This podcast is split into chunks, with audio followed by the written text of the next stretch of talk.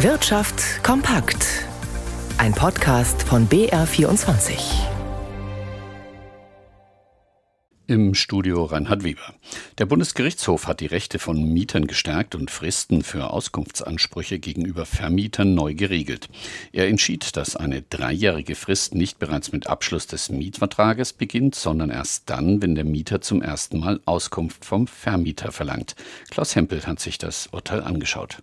Beim BGH ging es um vier Berliner Wohnungen. Für diese gilt eine Mietpreisbremse. Das bedeutet, wird eine Wohnung neu vermietet, darf der Vermieter höchstens 10 Prozent auf die ortsübliche Vergleichsmiete draufschlagen. Mehr darf er nur ausnahmsweise verlangen, etwa wenn die Wohnung saniert wurde. In den vier Fällen sind die Mieter der Ansicht, dass sie zu viel Miete zahlen müssen.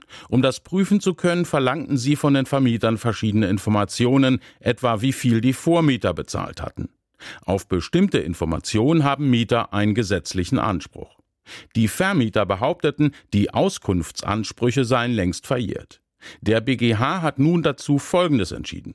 Solange ein Mieter keine Auskunft vom Vermieter verlangt, verjährt sein Auskunftsanspruch auch nicht. Erst wenn er den Vermieter dazu auffordert, läuft eine Frist von drei Jahren. Konkret heißt das, der Mieter hat dann drei Jahre Zeit, die Auskünfte einzuklagen, wenn der Vermieter keine Infos herausgibt. Die Bundesregierung hat sich einem internen Papier zufolge auf eine aktualisierte Wasserstoffstrategie verständigt. Darin werden die Maßnahmen umrissen, die bis zum Jahr 2030 dafür sorgen sollen, den Markt aufzubauen. Wasserstoff spielt eine zentrale Rolle dabei, Industrieprozesse klimaneutral zu machen. Weil Deutschland aber bei weitem nicht genug eigenen Wasserstoff herstellen kann, sollen weitere Strategien zum Import und zur Speicherung erfolgen. Die Europäische Zentralbank EZB glaubt trotz ihrer Zinserhöhungen nicht, dass es im Euroraum zu einer Rezession kommt. Für das größte Euroland Deutschland sind die Prognosen nicht so gut. So bewerten die Finanzexperten laut ZEW-Index die Konjunktur hier immer pessimistischer. Und das gewerkschaftsnahe Institut für Makroökonomie IMK erwartet inzwischen eine Rezession für das Gesamtjahr. Felix Linke berichtet. Noch im Juni sahen viele Ökonomen die Chance bei 50 Prozent, dass die deutsche Wirtschaft sich nach zwei Quartalen in Folge mit weniger Wachstum erholt und im zweiten Halbjahr positiv entwickelt. Doch der IMK-Indikator des Instituts für Makroökonomie und Konjunkturforschung steht inzwischen auf Rot, was akute Rezessionsgefahr bedeutet. Die monatliche Auswertung wirtschaftlicher Kenngrößen habe ergeben, dass die Wahrscheinlichkeit für ein weiteres Abrutschen mit weniger Wachstum im Gesamtjahr fast bei 80 Prozent liegt. Im Juni war dieser Wert noch bei knapp 50 Prozent, was eine deutliche Verschlechterung in kurzer Zeit bedeutet.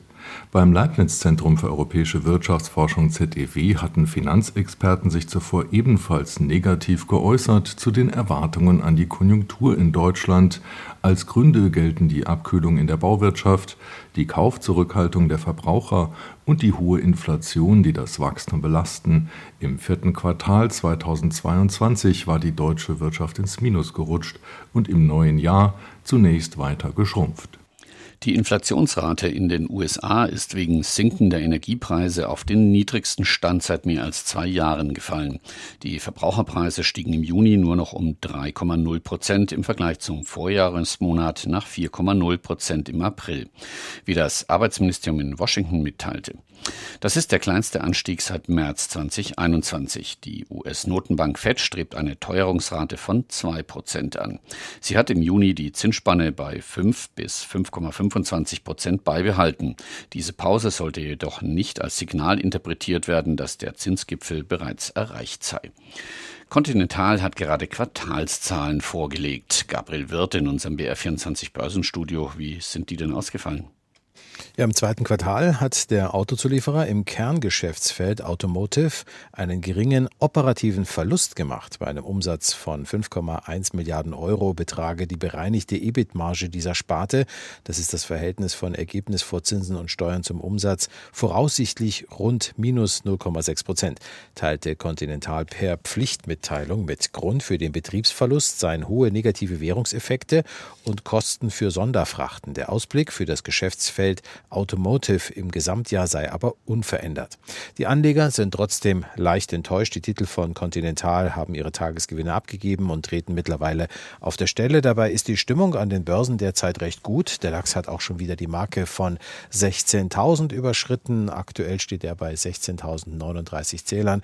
Das ist ein Plus von 1,6 Prozent. Wie du ja eben auch gesagt hast, der Preisdruck in den USA hat nachgelassen und das freut die Anleger und auch an der Wall Street gehen die Kurse nach oben. Der Dow Jones gewinnt hier 0,8 Prozent und der Euro, der hat deutlich angezogen auf einen Dollar 11 Cent 17.